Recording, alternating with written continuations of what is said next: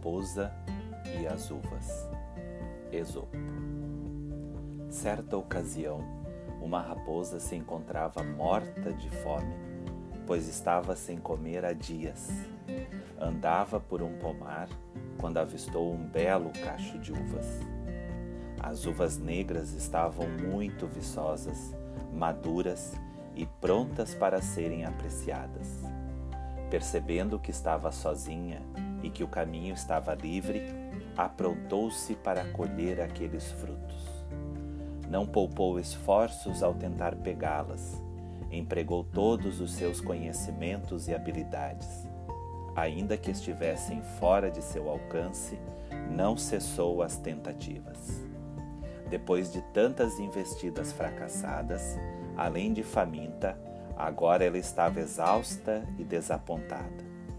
Sendo assim, suspirando, deu de ombros, finalmente dando-se por vencida. Deu meia volta e foi embora.